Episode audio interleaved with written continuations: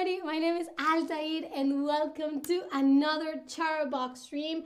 And today we are gonna have a quiz. Uh, last week we did a el or la at the kitchen and it wasn't really a quiz i was just giving you the, the the article of some items that you can find in the kitchen i also gave you some tricks on how to identify when a word usually has the article a or when the word has uh, the article el. So we're gonna take a look if you've been practicing, if you've been paying attention. I hope you have. uh, I want to say hi to Tobias and to everyone who is slowly um, joining the stream. So what we're gonna do today is, like you see, I'm at a lovely living room. Let me see if I can. I think I'm too tall, too too big to sit on the sofa. Maybe, uh, maybe here. Yeah, I tried, uh, but I'm in a lovely living room. So I'm gonna be giving you, uh, I'm gonna show you pictures of several items that you can find in living rooms, and you have to tell me whether those items are el or la, vale? So let's start with our first um, item, our first um, thing that you can find at a living room, and it's mesa. Here you have it, mesa. Is it el mesa or la mesa? Hmm. There are different kinds of mesas. You have coffee mesa. You have dining room mesa. What else? What other kinds of mesas do you have? Like not in the living room, but in the um, in your bedroom, you can have um, night mesa, I think is how you call it. Muy, muy, muy bien. La mesa, la mesa, perfect. Now, usually mesas have their second item, which is sillas. So, is it la silla or el silla, where you sit? Usually, mesas are, especially dining room mesas, um, you usually have to have a silla so that you can sit on the silla, but is it sentarse en el silla or sentarse en la silla? Great, great, great, great, great. Of course, la silla, la silla, la mesa y la silla. Muy, muy, muy, muy bien. now, let's see for our second item, for our third item, sorry. Um, what is this? This is called sofa. But is it el sofa or is it la sofa? And that's a very lovely sofa. Most, uh, I, I must say. um, I wish I had that sofa. But is it el sofa or la sofa? Hmm. Mm, okay. Okay. So far, it's a tie. Half of you are saying el sofá. Some of you are saying la sofá. And this is a little bit tricky because last week I taught you that usually words with that have as a the, their last vowel is an a, uh, there are usually um, la, right? There are feminine words like feminine i don't know female i don't know how to call it. They have, they have the article la la mesa it ends in a it is la la silla it has it ends with an a and it's la. Uh, so logically you would say ah so fa ends with an a so it must be um, la but no. El sofa is one of those exceptions. Uh, it is el sofa i don't know why um, yeah, I don't know why. It's just the way it is. It's one of those things that there is no logical explanation. Just try to remember that it is el sofá and not la sofá. ¿Vale? Muy bien, but no worries, no worries. I would have made that assumption as well uh, if, I, if Spanish wasn't my mother tongue. But let's move on to a more, uh, an, an easier item. And let's see which one it is. Okay, uh, uh, here, al let me show you here alfombra alfombra so alfombras are something that you put on the floor of your living room. Um, my flatmate also has some in the hallway of our apartment. I particularly don't like alfombras. Uh, I think they, they store a lot of dust.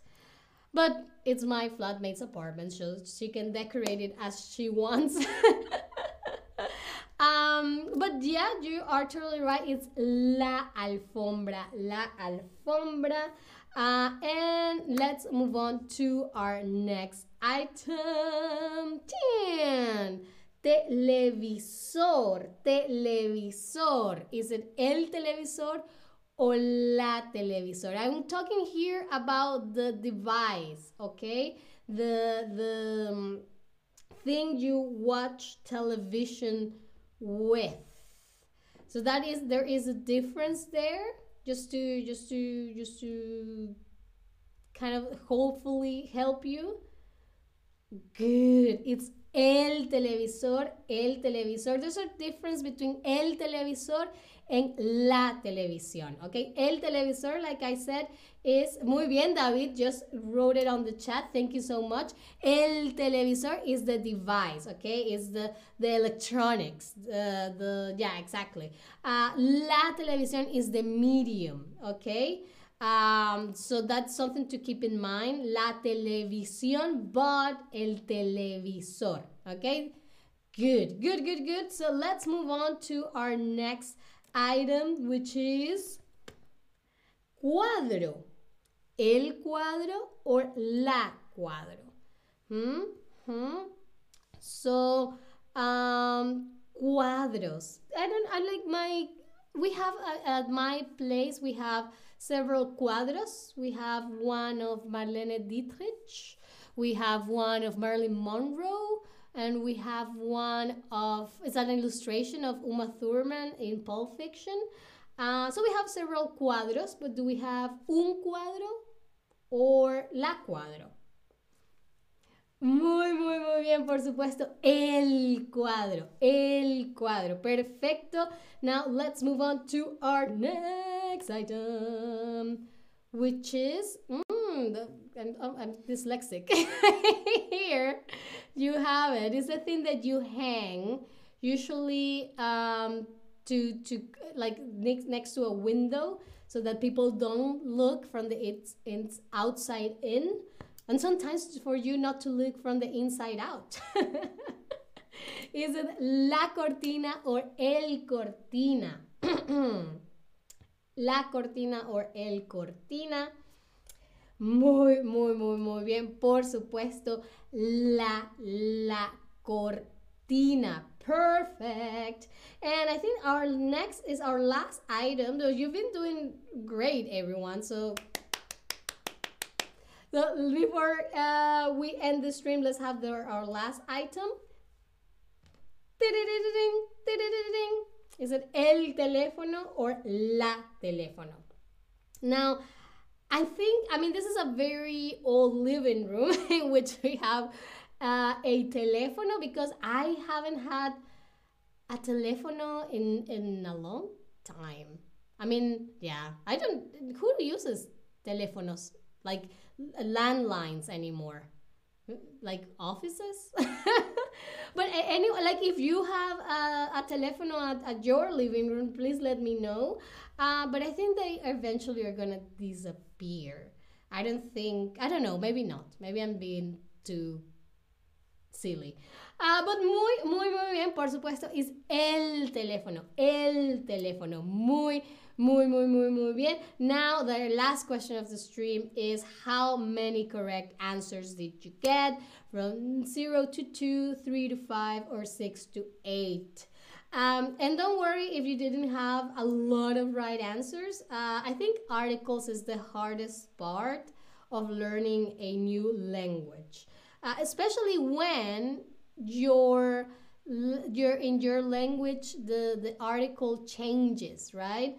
Um, for example, in German, uh, things that are, you know, feminine or female or have the, the, the article die are not the same uh, that in Spanish have the article la. So sometimes it's you have to kind of like adjust your brain to think of that thing in the opposite gender. So yeah, it is it is um, um, a little heavy. Uh, Tobias says la mayoría de las personas mayores, so most of older people, okay, us, the younger generation, we have uh, cell phones. That is right, Tobias. And David is saying recap. Okay, let's go have a recap. Let's go with our number one. We said that it is la mesa, la mesa. Then we have la silla, la silla. Then we have el sofá, el sofá. Then we have la alfombra, la alfombra. Then we have el televisor, el televisor, different from la televisión, remember that? Then we have el cuadro, el cuadro. Then we have la cortina, and then el teléfono. Elizabeth says, tengo un landline. Uh, she has a landline uh, in case there is no electricity. Uh, para cuando no hay electricidad.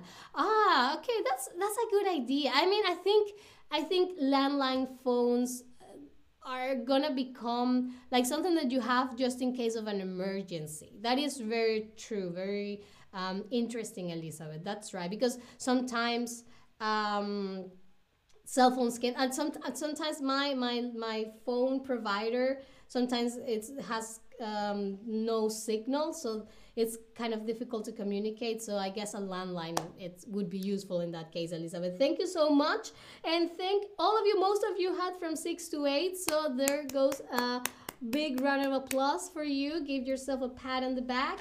And that was it for this stream. Uh, but I hope you liked it. I hope you found you like this kind of streams. And of course, I hope that you join me for a future one. Uh, muchísimas gracias once again for being there. And hasta la próxima. Bye bye. Hmm.